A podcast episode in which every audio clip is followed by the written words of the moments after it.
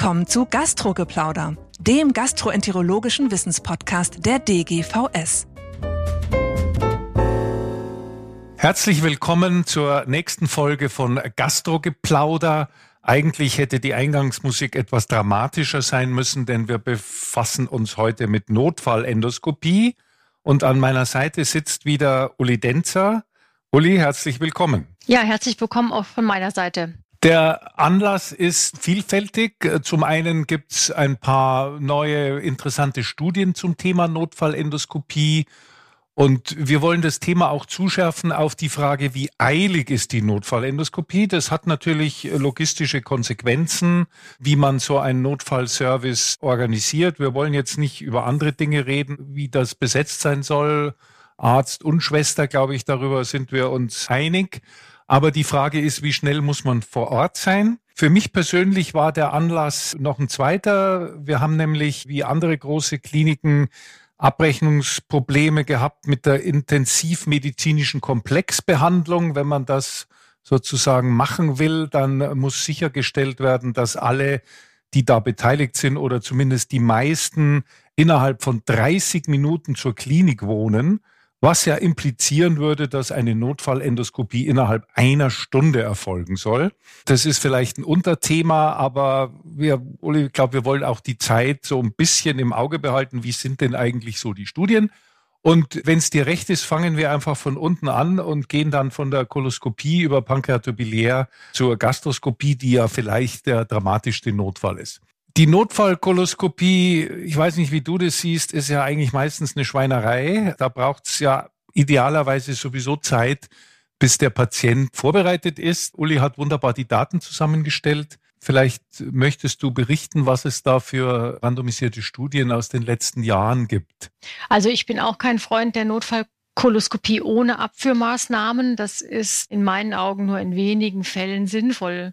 Man findet ja die Blutungsquelle auch meist dann doch nicht, muss man ganz ehrlich sagen.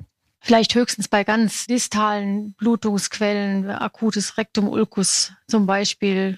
Das kann mal Sinn machen. Im Grunde sind wir uns, glaube ich, alle einig, dass wir einen gut vorbereiteten Patienten bei der unteren GI-Blutung vorziehen zur Diagnose und zur Diagnostik. Und das tragen auch so die, die Studien Rechnung.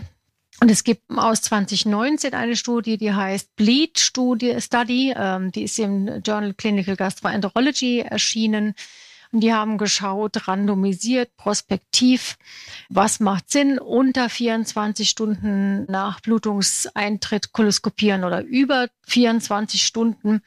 Das ist ja im Prinzip das, was wir haben. Wenn wir einen Tag zur Vorbereitung nehmen, Patienten stabilisieren, sind wir ja schnell bei 24 Stunden mindestens haben da randomisiert und im Prinzip hat sich bei den Mortalität, den harten Endpunkten, hat sich eigentlich da nichts Wesentliches an Unterschieden ergeben. Interessant fand ich, dass einerseits war der Krankenhausaufenthalt kürzer in der frühen Koloskopiegruppe, um zwei bis drei Tage nämlich. Das kann man sich aber vorstellen. Der Patient ist dann halt unter Umständen früher diagnostiziert und auch schon wieder raus, also einen Tag für die Vorbereitung die man etwa weniger hat dann. Unter anderem gab es etwas mehr Rezidivblutungen in dieser Studie in der frühen Koloskopiegruppe, was ich sehr interessant fand. Vielleicht waren die schlechter vorbereitet dann doch, oder? Wenn man es äh, ich, ich denke erzwingt. mal, dass die schlechter vorbereitet waren. Die, die das Paper selber diskutiert, dass 50 Prozent der Patienten unter Antikoagulation gestanden hätten und daher vielleicht mehr Rezidivblutungen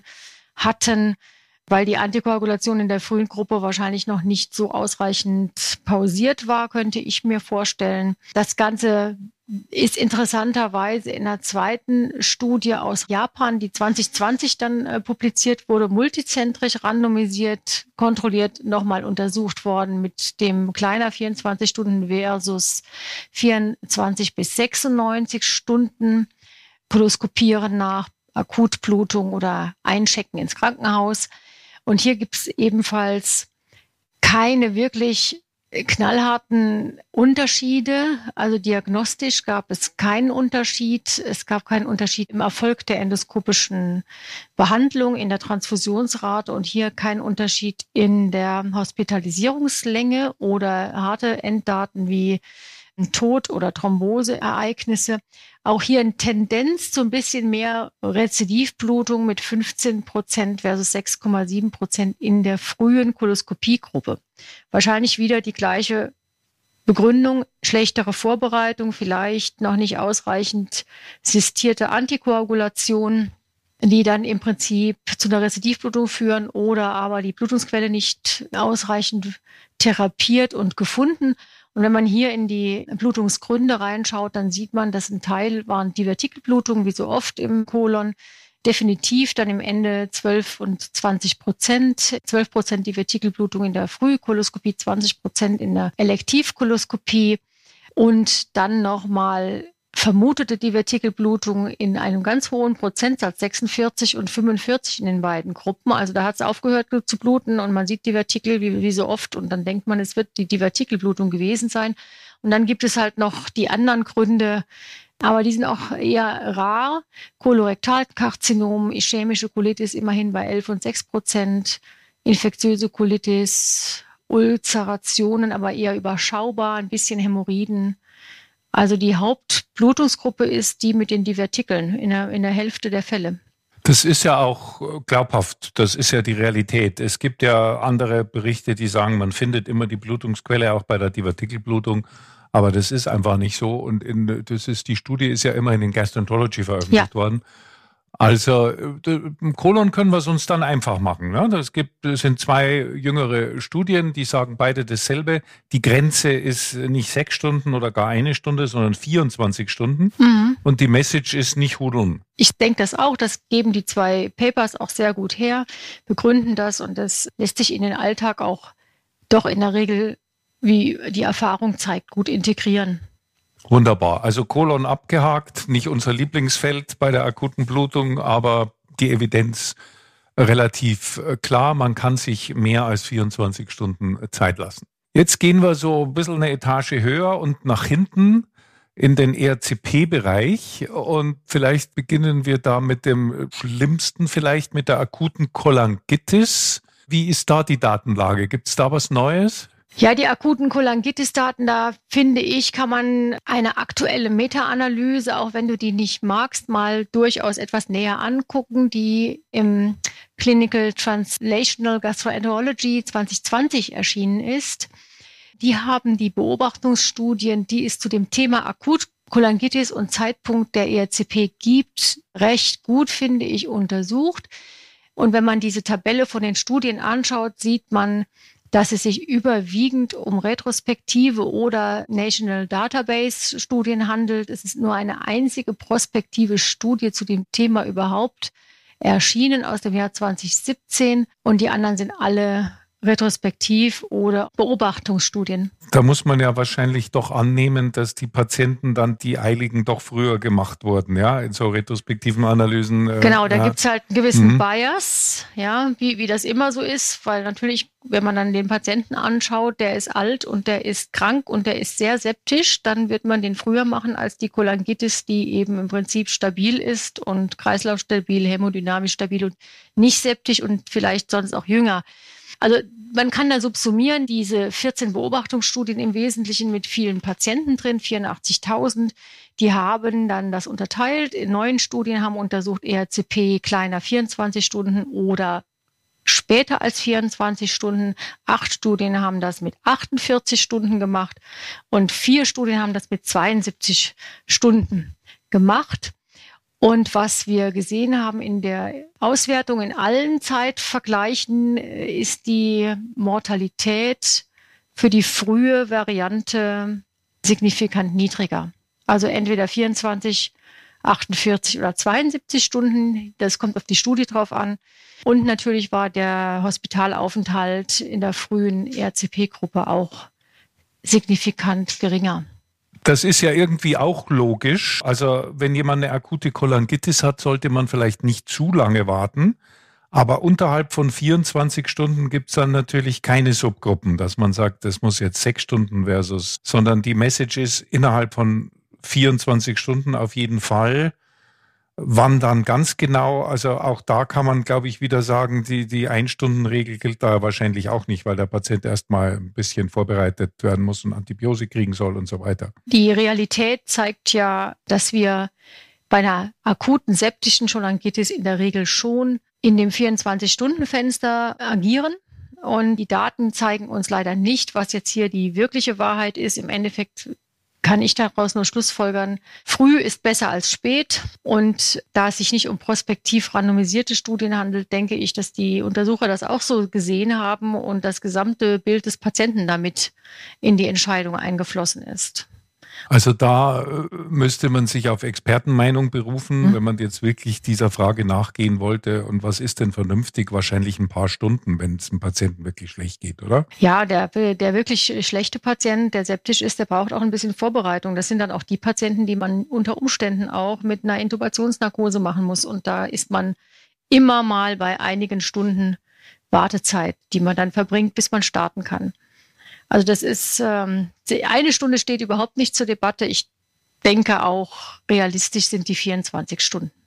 Wichtig auch die Frühtherapie der Sepsis, bestehend aus früher Antibiosegabe und ausreichend Volumen, wenn der Patient das verträgt. Auch das ist nicht hinreichend untersucht, ob jetzt hier die ERCP oder die frühe ähm, antiinfektive Therapie das Outcome beeinflusst und inwieweit das Outcome dann beeinflusst wird. Gut, auch da relative Einigkeit bei der akuten Cholangitis. Jetzt kommt die akute Pankreatitis. Das war jahrelang ein Streitfeld und es gab viele Jahre mal keine randomisierte Studie. Jetzt gab es wieder eine. Eigentlich ist das überhaupt keine Notfallindikation ohne Cholangitis, oder? Also nach den aktuellen Daten ist das keine Notfallindikation, auf gar keinen Fall ohne Cholangitis. Ich denke, da müssen wir uns auch ein bisschen dran gewöhnen.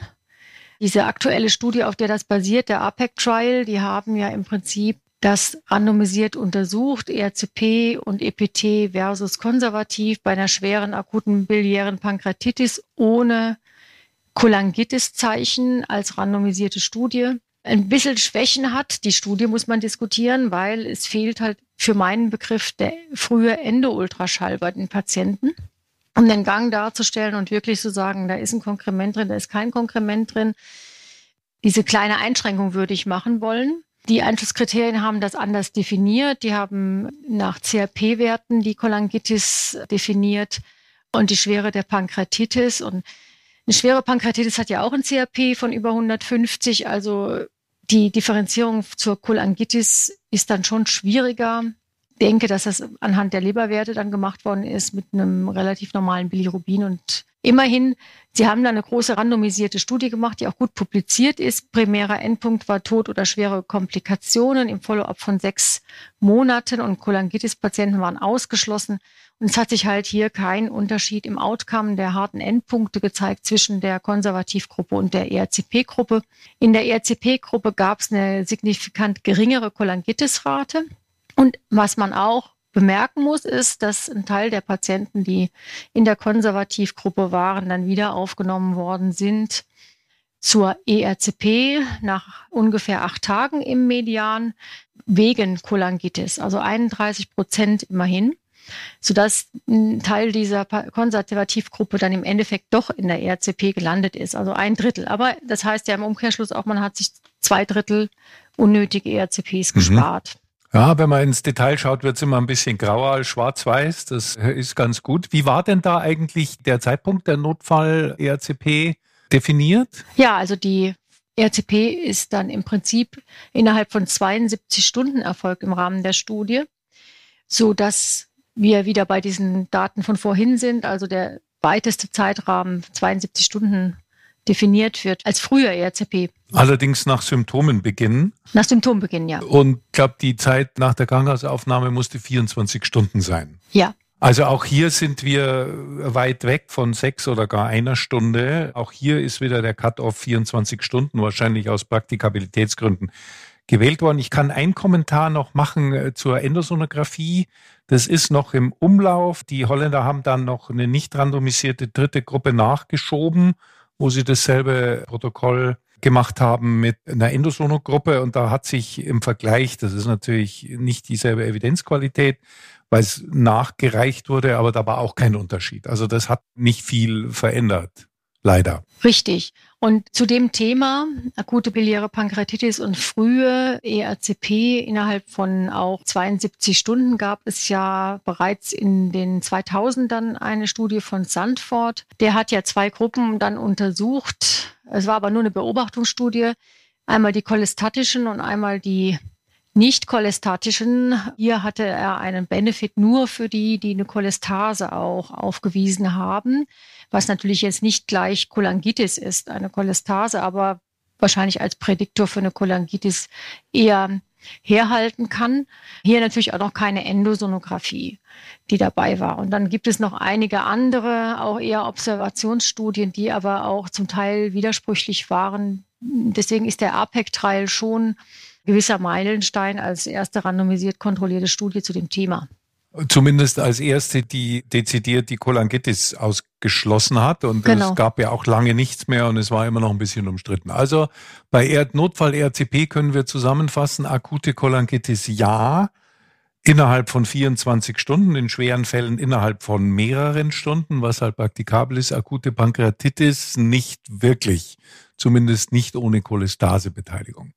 So, jetzt kommt das potenziell schlimmste Thema. Patient spuckt Blut, da muss man sofort hinrennen.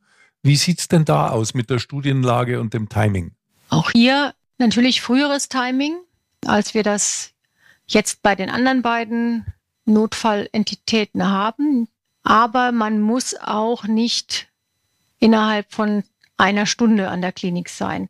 Also die Studie aus dem New England Journal, die werden die meisten kennen, die im 2020 erschienen ist von Lau und Mitarbeitern. Die haben hier den Zeitraum kleiner sechs Stunden, da kommen wir schon eher in den Urgent-Bereich, versus sechs bis 24 Stunden für die obere GI-Blutung untersucht, haben das Patientenklientel auch ein bisschen schon ausgewählt und die Patienten genommen, die einen hohen Glasgow-Blatchford-Score, also ein hohes Blutungsrisiko aufwiesen von mehr als zwölf Punkten ein primärer Endpunkt war hier tot. Innerhalb von 30 Tagen immerhin 516 Patienten randomisiert.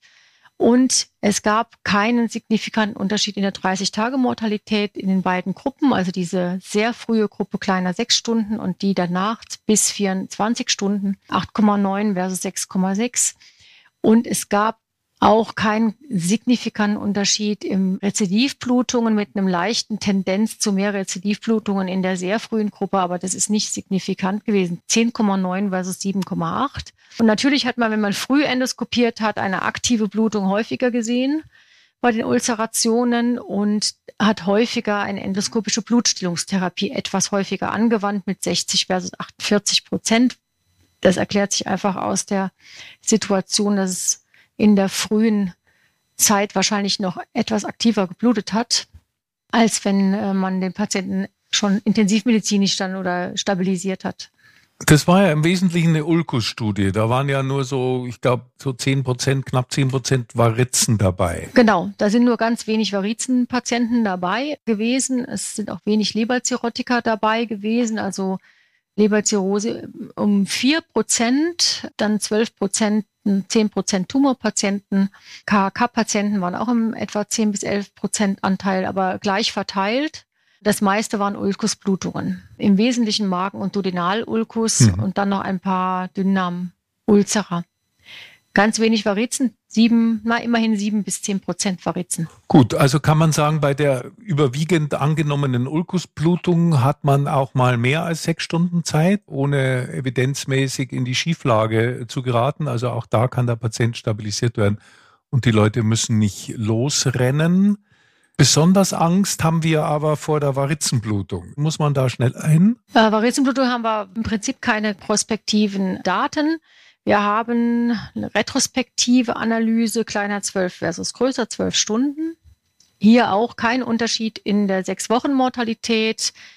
Die frühe elektive Gruppe war etwas kürzer im Krankenhaus, aber kein Unterschied in der sechs Wochen und in der In-Hospital Mortality. Und eine zweite Studie hat ebenfalls keinen Unterschied gezeigt in dem Zeitfenster kleiner zwölf Stunden oder größer zwölf Stunden. Was man nochmal sehen kann, ist eine Meta-Analyse, die auch die ganzen Daten zusammenfasst, die zu dem Thema gibt. Das sind dann fünf Studien auch, kleiner zwölf Stunden, größer zwölf Stunden, aber auch hier kein Unterschied in den harten Endpunkten. Die Autoren kommen zu dem Schluss, und das halte ich wahrscheinlich für sinnvoll, dass im Endeffekt nicht die genaue Zeit, sondern das individuell angepasste Timing der Endoskopie auf den Patienten wichtiger ist, als jetzt nach Stunden zu gehen. Das heißt, wir sehen den Patienten in einem hämodynamisch instabil, schlechte Leberfunktion, dann ist es vielleicht sinnvoller, ihn frühzeitig zu endoskopieren. Aber hier kommt das natürlich aus den Daten überhaupt nicht raus. Und ich glaube, es ist noch sinnvoller, den Patienten gut vorzubereiten. Und zu dem Thema Varissenblutung gibt es natürlich auch eine Meta-Analyse, die fünf Studien zusammenfasst. Frage kleiner zwölf Stunden, mehr als zwölf Stunden, alles retrospektive Daten und auch kein Unterschied in den harten Endpunkten, insbesondere in der Inhouse- und sechs Wochen Mortalität. Und auch die Rezidivblutungsrate war zwischen den Gruppen vergleichbar.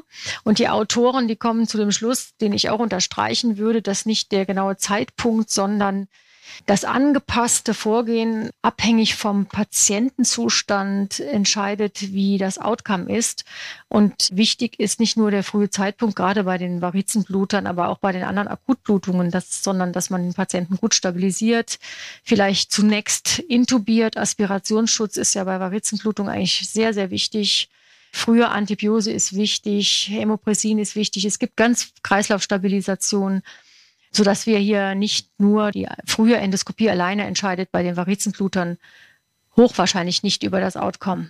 Ja, Uli, äh, vielen herzlichen Dank für diese wunderbare Zusammenfassung. Das äh, einerseits sehr differenziert, andererseits doch klar dass man auf keinen Fall dahin rennen muss und die Ein-Stunden-Regel ist evidenzmäßig dann äh, sowieso klarer Unsinn. Das ist ja beruhigend, vielleicht ist es aber auch ernüchternd. Zum Teil findet sich es auch in den Leitlinien wieder übrigens. Wir werden das alles ins Netz stellen, dass Sie es nachlesen können, im Einzelnen, was da so in den Papers steht und so weiter wenn ich mit einer gemeinen Frage enden darf, kann man es auch umdrehen und sagen, wieso braucht man denn überhaupt noch eine Notfallendoskopie, wenn es eh nicht so notfallmäßig ist? Die Frage, die stellt sich, wenn man die Daten anschaut, wirklich.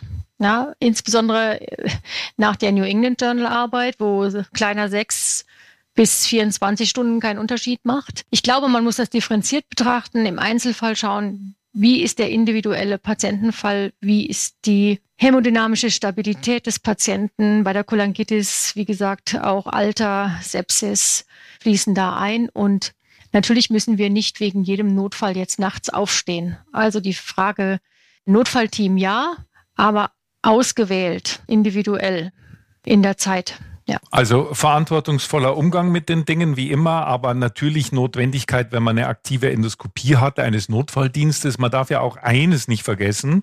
Wir richten ja auch selber manchmal was an, zum Beispiel Blutungen zu den Resektionen und da kann man dann auch nicht so leicht sagen, jetzt warten wir mal 24 Stunden und es wird schon irgendwie. Ja, das ne? ist allerdings wahr. Das ist allerdings wahr. Da muss man ab und zu schon auch mal raus. Und das fließt ja in diese Daten auch alles gar nicht ein. Also die selbstgemachten Blutungen, die kommen hier nicht vor im Wesentlichen.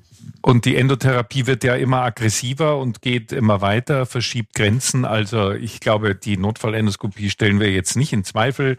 Nur, sagen wir mal, können das Gerenne etwas bremsen. Ja, liebe Uli, ganz herzlichen Dank für die viele Arbeit und die schöne Zusammenstellung. Ja, sehr gerne. Und Ihnen, meine Damen und Herren, danke fürs Zuhören. Wenn Sie Fragen haben, schreiben Sie uns. Sie können gerne, wie gesagt, auf der DGVS-Webseite unter dem Podcast dann die Evidenz nochmal nachlesen. Und nächste Woche geht's weiter mit unserer nächsten Sendung. Das war Gastrogeplauder, der gastroenterologische Wissenspodcast der DGVS. Alle Informationen und Links zur Folge finden Sie in den Show Notes und unter dgvs.de slash podcast. Haben Sie Feedback oder Fragen zur Folge oder möchten Sie ein Thema vorschlagen, dann schreiben Sie uns an podcast.dgvs.de. Vielen Dank fürs Zuhören und bis zum nächsten Mal bei Gastrogeplauder.